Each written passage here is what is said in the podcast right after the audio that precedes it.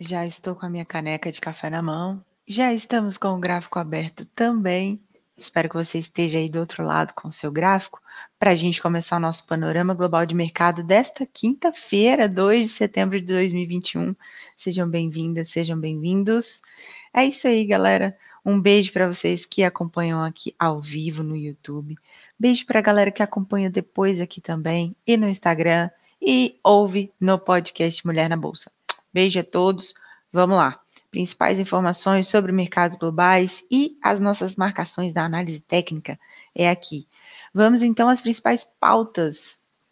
As bolsas em Nova York fecharam aí oscilando, né, entre altas e baixas moderadas dentro do dia. Nasdaq 100 subiu 0,19% para um recorde aí a 15.611 pontos.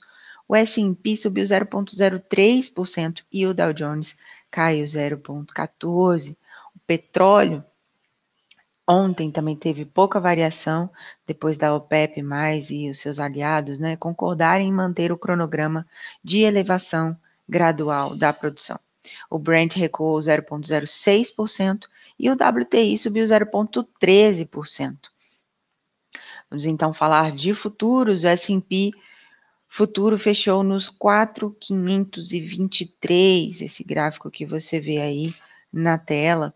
Durante o pregão, ele chegou a ultrapassar ali aquele topo anterior que a gente vem trabalhando aqui nos 4,502, 4,532, mas recuou, encontrou uma resistência ali nos 4,541. Segue então entre as nossas marcações, tendência de longo prazo é de alta. Temos um suporte bem forte ali nos 4,510 e 4,506 e resistências nos 4,541 e 4,571.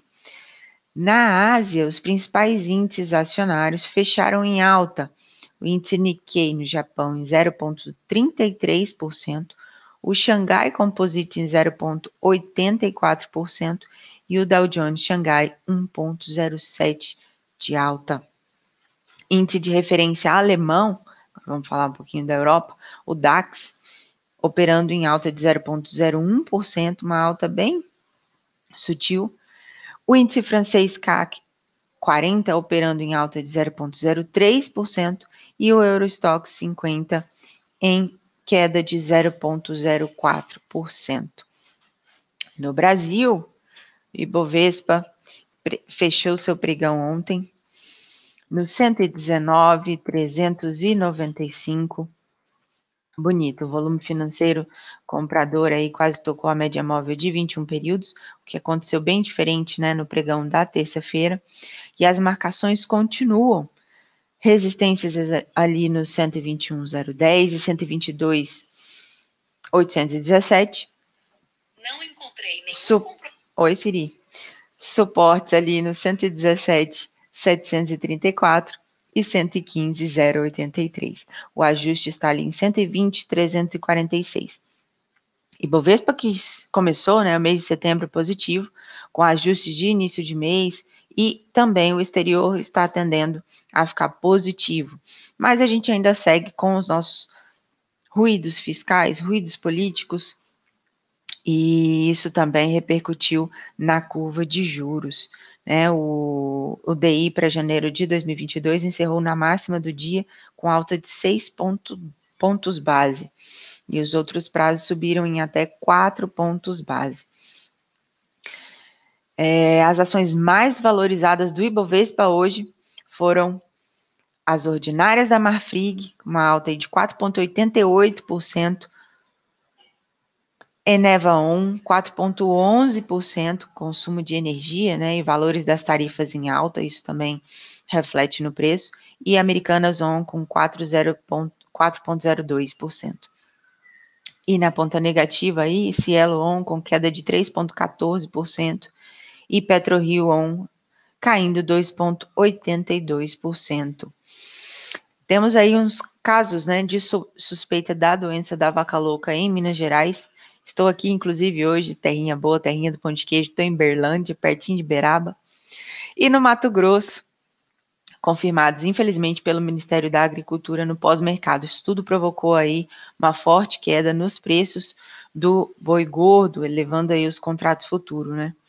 A recuarem cerca de 5%. Isso foi muito ruim e vamos esperar aí é, as notícias. A arroba do boi gordo fechou em queda de 3,81% e para outubro, né? E 4,97% para novembro. Essa notícia ainda não afetou os papéis das fabricantes de proteína, mas é, segue aí, gente, cautela, tá? Segue na cautela. Quero mandar um beijo aí para a galera que está no chat. Luíse, Juliana, Matheus. Um beijo, galera.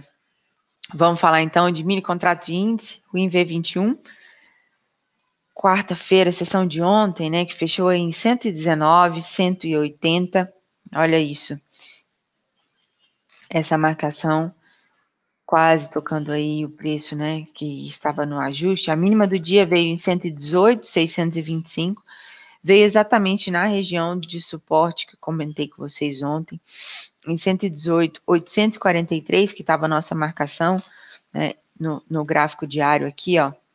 E observem, pessoal, que é o segundo pregão consecutivo no mesmo, praticamente no mesmo nível de preço, né, que estava aqui.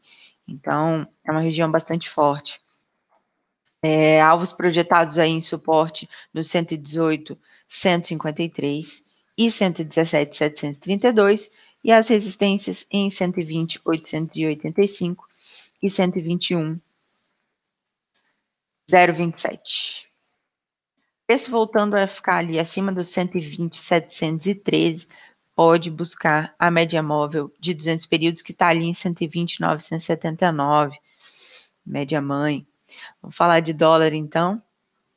Já sentindo falta, obviamente, do Luizinho, né, aqui no chat. Vamos cortar o ponto dele.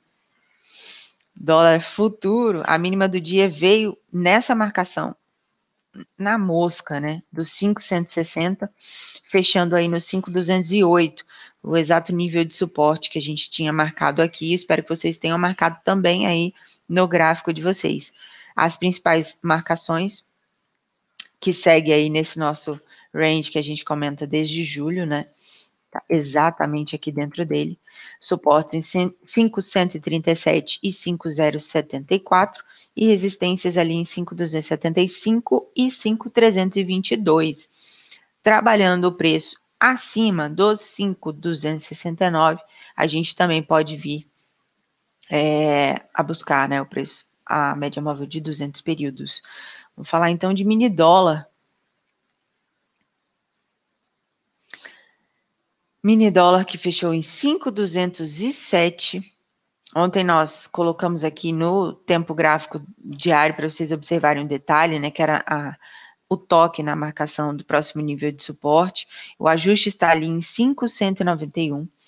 E se o 5,210 for rompido, a gente pode ver novas quedas. Do contrário, esse preço vai subir, né? Exatamente isso. Então, a gente espera aqui como, se, como vai se comportar no pregão dia de hoje.